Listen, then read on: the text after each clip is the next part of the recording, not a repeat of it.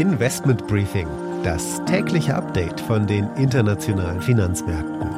Ein The Pioneer Original.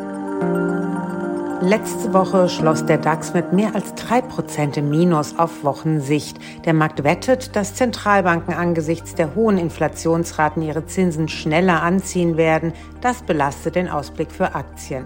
Der Fokus dieser Woche liegt klar auf der Fed, aber auch die Bank of England und auch die Bank of Japan entscheiden über die Zinsen. Die Chefstrategin von Goldman rät derweil dennoch dazu, zu investieren in Aktien oder investiert zu bleiben.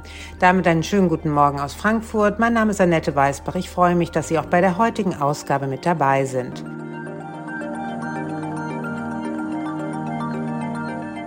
Damit ein Blick auf die heutigen Themen. Am Wochenende hat die Bundesbank zum Tag der offenen Tür eingeladen. Bundesbankpräsident Nagel war natürlich mit dabei und mahnt höhere Zinsen an.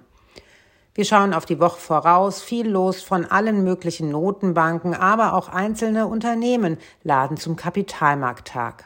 Anschließend der Blick auf die Woche für die US-Finanzmärkte von Anne Schwed an der Wall Street. Außerdem schaut sie auf FedEx. Hier steht die Sitzung der Notenbank im Fokus der Anleger. Nachdem es von FedEx letzte Woche eine deutliche Gewinnwarnung gab, hoffen jetzt einige Anleger, dass es von der Notenbank doch keine ganz so hohe Zinserhöhung geben wird, um der Wirtschaft nicht noch mehr zu schaden.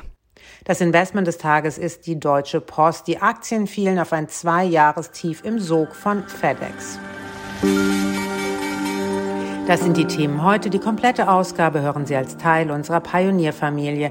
Alle Informationen dazu finden Sie online unter thepioneer.de.